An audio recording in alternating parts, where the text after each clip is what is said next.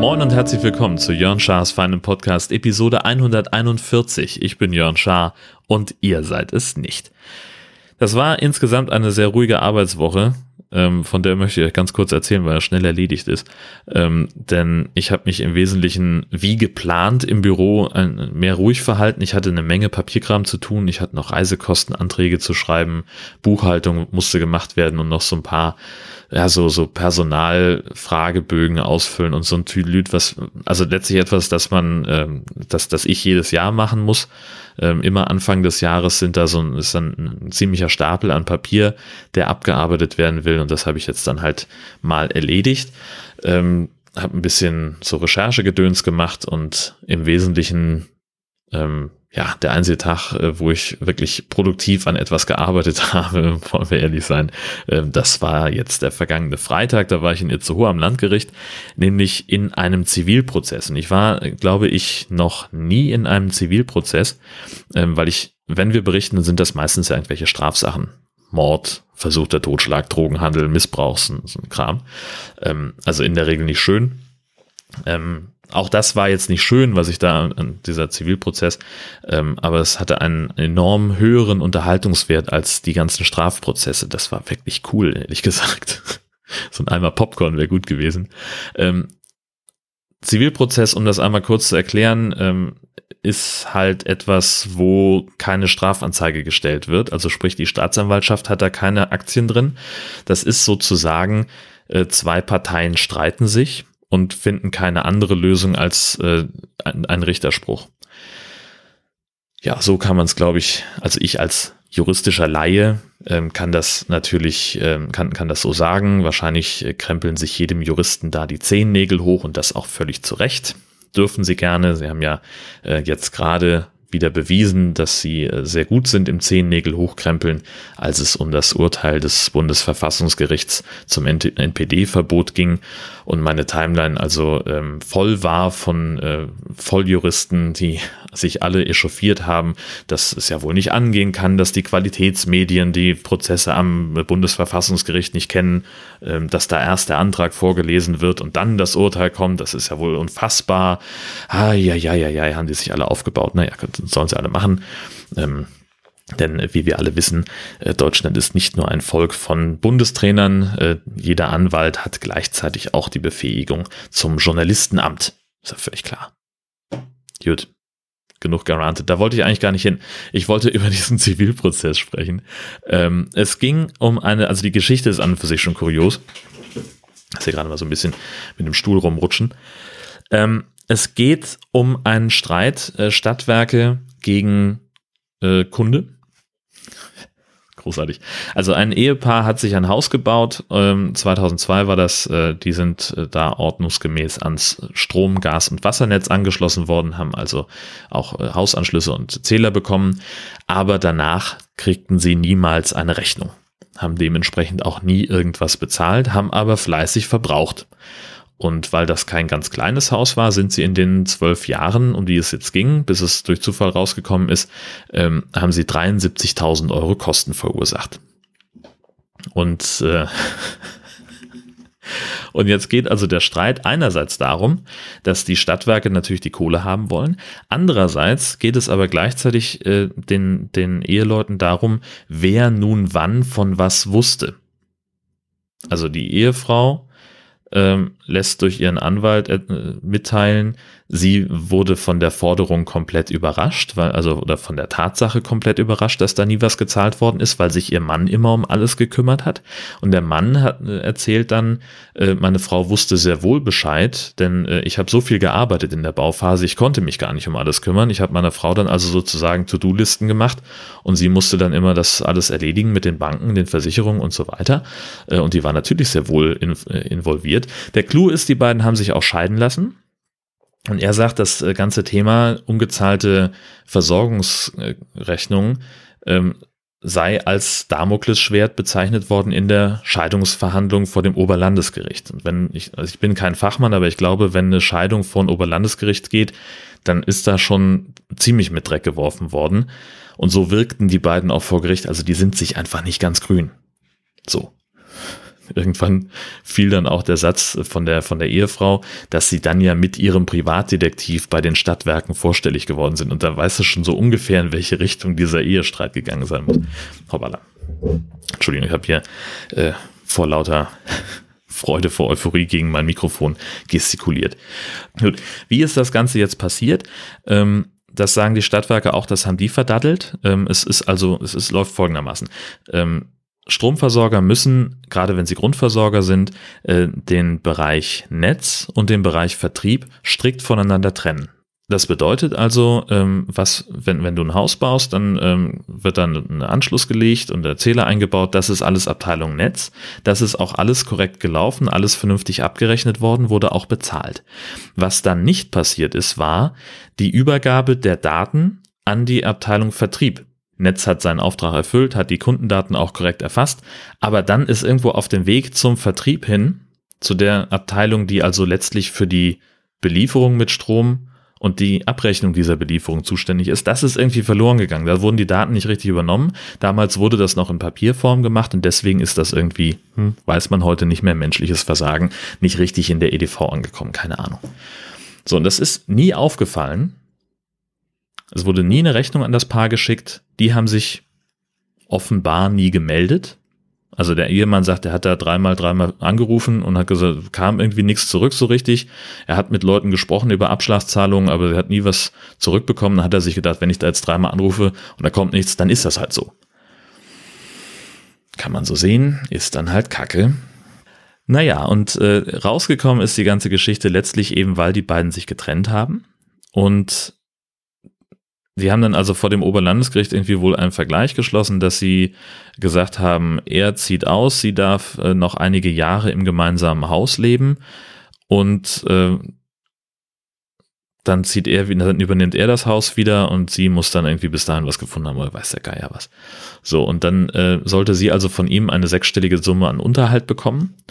Und nachdem sie ausgezogen ist oder zum Auszug hin, ähm, hat er dann gesagt, ja, jetzt hast du ja so und so viele Jahre da gewohnt, äh, dann würde ich sagen, äh, machst du, äh, reduzieren wir die Unterhaltszahlung um 50.000 Euro, um eben die Energiekosten und äh, Abnutzungsschäden am Haus zu bezahlen. Und daraufhin hat sie gesagt, so 50.000 Euro kann ich mir fast nicht vorstellen. Frage ich doch mal die Stadtwerke. Hat er angerufen und die sagten, ja, geben Sie mal die Kundennummer. Und sie sagte, so wurde es vor Gericht dargestellt, äh, sie hätte keine, weil ihr Mann das immer alles gemacht hat. Und dann sagte die Dame am Telefon, dann geben Sie mal die Zählernummer, ich gucke dann so nach. Huch, das ist ja interessant, die Zähler sind bei uns gar nicht im System. So. Da kam es also raus. Dann äh, ist sie also mit ihrem Privatdetektiv da hingegangen und hat das alles geklärt. Und äh, dann nahm diese ganze Geschichte seinen Lauf. Es geht jetzt um 73.000 Euro, die in den zwölf Jahren aufgelaufen sind, die das Paar da insgesamt äh, gewohnt hat. Und es geht um die Frage, äh, wer wusste denn was? Ne? Also wusste die, die Ehefrau Bescheid oder nicht? War es alleine der Ehemann, der das irgendwie vertuscht hat? Hat das vertuscht oder was war das? Keine Ahnung. Ähm, und da bildeten sich ständig neue Fronten im Gerichtssaal. Also einerseits eben die, die Anwälte der beiden Eheleute gegen die Stadtwerke und dann auch immer wieder die Anwälte der Eheleute untereinander und dann auch mal so verteilte Rollen, dass also äh, Frau und Stadtwerke gegen den Mann geschossen haben und umgekehrt. Also das war, das war wahnsinnig spannend und, und auch so vom, vom Tonfall her. Bei Strafsachen ist es immer sehr, sehr sachlich. Ja, da wird nicht gestritten. Da geht es darum, da wird ein Zeuge angehört, da werden Fragen gestellt, da wird der Sachverhalt geklärt. Und beim, bei diesem Zivilprozess die haben sich da die ganze Zeit nur gekabbelt. Das müssten Sie als Juristin doch besser wissen. Ähm, ja, das steht aber im Gesetz. Ja, wer liest die denn? Also noch nicht mal ich verstehe das und ich bin Volljurist, so bla bla bla. Ähm, und auch, also was ich sehr schön fand, war, als der, also diese durchsichtige Strategie des, des, des einen Anwaltes, der also dann äh, klären wollte, wie das denn sein könne, wenn jetzt also ein Netzanschluss gelegt wird. Dann endet dieser Hausanschluss am Zähler, sagt die Stadtwerke Frau ähm, und dann kann man von da aus Kabel verzweigen ins ganze Haus und dann ist halt Strom da. Dann kannst du Licht anmachen und dann gibt's halt Strom. So. Und äh, dieser, dieser Anwalt wollte jetzt sagen, ja, dann sind dann, haben sie doch aber was geliefert. Dann müssen sie das doch wissen. Kann er nicht angehen. Und da sagt sie, nein, da muss ein Vertrag gemacht werden. Und Strom ist natürlich einfach in der Leitung. Der, der ist halt da. Das ist Physik. Gibt es einfach keine zwei Meinungen. So. Er wollte das nicht einsehen. Für ihn war das völliges Neuland. Ähm, und das alleine war, war wahnsinnig unterhaltsam. Ja, wie das Ganze ausgeht, ja, werden wir sehen. Ähm, die beiden, also alle Parteien haben jetzt erstmal vier Wochen Zeit, um nochmal äh, Stellungnahmen abzugeben zu dem, was da vorgetragen wurde, was auch die eine Zeugin gesagt hat, die da war.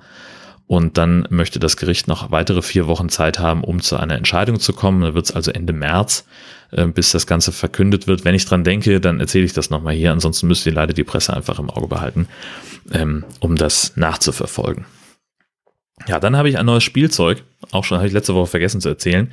Ähm, ab und zu passiert das, ähm, dass ich hier was aufnehme und meine Frau reinkommt. Und das ist in meinem Podcast finde ich das nicht schlimm. Ähm, in den meisten anderen Fällen auch nicht. Aber wenn ich hier was Dienstliches mache, dann ist es halt irgendwie doof, weil ähm, ja, dann ist halt irgendwie Konzentration weg und dann muss ich das alles nochmal machen und und und. Und deswegen habe ich jetzt gesagt, ich brauche so eine On-Air-Lampe vor der Tür. Die sind aber scheiß teuer und deswegen war ich im Baumarkt und habe mal geguckt, es gibt Glühbirnen, so LED-Lampen, ähm, die eine Fernbedienung haben, dann kannst du die Farbe regulieren. Und deswegen habe ich jetzt in die Lampe bei uns im Flur diese, diese Leuchtmittel eingedreht und habe jetzt hier eine Fernbedienung liegen mit zwölf Farbtönen und habe jetzt also aktuell die Lampe vor der Tür auf Rot geschaltet. Sieht so ein bisschen puffmäßig aus bei uns im Flur gerade, aber es funktioniert. Sie weiß also Bescheid, dass ich hier gerade was aufnehme. Und das Tollste an diesem Ding ist, da kann ich mich wegschmeißen. Ähm, es gibt auf der Last, auf der, Quatsch, auf der, auf der Fernbedienung gibt es eine Taste und die heißt Strobe so ähnlich, also Stroboskop. Und äh, wenn du diese Taste drückst, dann spielt, dann blitzt die, die, diese Lampe sämtliche Farbtöne durch, die sie hat. Er ist so ein bisschen so Disco-Lichtmäßig unterwegs. Ich habe davon ein animiertes Gift produziert, das stelle ich euch in die Show Notes. Ich finde es brüllend komisch ähm, und ich freue mich schon auf die nächste Party, äh, bei der ich das dann demonstrieren kann. Das wird ganz, ganz toll. Ähm, ich freue mich wahnsinnig. Ähm, ich freue mich übrigens auch, ich weiß nicht, habe ich das hier erzählt oder war das im Camping Caravan Podcast, da habe ich nämlich einen Audiokommentar hingeschickt. Oh, ich komme echt durch den Tüdel, ne? Naja, gut, ich erzähle es einfach nochmal. Ähm, meine Frau wird ja äh, im Sommer auf Studienfahrt fahren äh, und weil ich da natürlich äh, nicht mit kann, das ist ja, ich bin ja kein, kein Mitglied der Vikariatsgruppe, ähm, werde ich das nächstbeste machen und werde mir den Wohnwagen an die Ostsee zerren und zwar auf den Campingplatz nach Surendorf. Das ist ähm, in der Eckernförder Bucht und ein Platz, der, ich glaube, 400 Stellplätze hat. 90 Prozent davon sind durch Dauercamper belegt und der Rest eben für Touristen. Und ich habe jetzt also schon mal online ein Plätzchen reserviert. Das ist vom Verfahren her ganz cool. Du gehst auf die Homepage, hast da so ein Kontaktformular, füllst du aus, von dann bis dann, eine Person, Wohnwagen, gibt's noch ein Bemerkungsfeld, habe ich noch reingeschrieben mit Hund und habe noch einen, einen Wunsch geäußert, wo ich gerne stehen möchte, wenn das denn geht ist natürlich auf dem Platzplan nicht ausgewiesen, wo Stellplätze sind, wo Touristenplätze sind und wo Dauercamper stehen. Ähm, es ist auch, kannst jetzt auch nicht sagen, so, ne, also so cool ist das Online-Formular nicht, dass du also irgendwie auf der Karte anklicken könntest, wo du stehen möchtest. Mm, aber ich werde mich überraschen lassen. Also ich habe einen, aus, einen, einen Platz aus der, aus der, der Reihe äh, bekommen, die ich angegeben habe. Ähm, könnte echt gut werden. Äh, achso, und dann habe ich also dieses äh, Formular ausgefüllt, habe das da hingeschickt und dann kam drei Tage später ein Brief mit einem schriftlichen Angebot. Ähm, so, wo dann drauf steht, der Platz steht ab 15 Uhr zur Verfügung und ich habe jetzt also da ähm, die Platznummer steht schon mit drauf und eben der zu, der zu bezahlende Preis. Wobei ähm, das noch nicht alles ist. Also das ist jetzt der Platz für einen Wohnwagen und eine Person, da kommt noch der Hund dazu und die Kurtaxe. Ähm, ich muss jetzt erstmal 15 äh, Euro überweisen, damit das also ähm, offiziell wird. Davon sind 10 Euro Anzahlung und 5 Euro Gebühr. Und da werde ich mich dann hinstellen und werde acht Nächte lang da verbringen. Von 15 Uhr Anreise bis wahrscheinlich dann irgendwie muss ich um 10 dann vom Platz runter sein. Ich weiß es nicht, keine Ahnung. Und da werde ich in der Zwischenzeit im Wesentlichen vorm Wohnwagen in der, im Liegestuhl sitzen, Ich werde Podcast hören, ich werde lesen und mittags grillen. Und viel mehr mache ich nicht. Das wird so toll. Ich werde drei Tage, dreimal am Tag mit dem Hund rausgehen. Entweder an den Strand oder wenn da keine Hunde erlaubt sind, dann halt irgendwo anders hin. Und ansonsten, ja, war's das.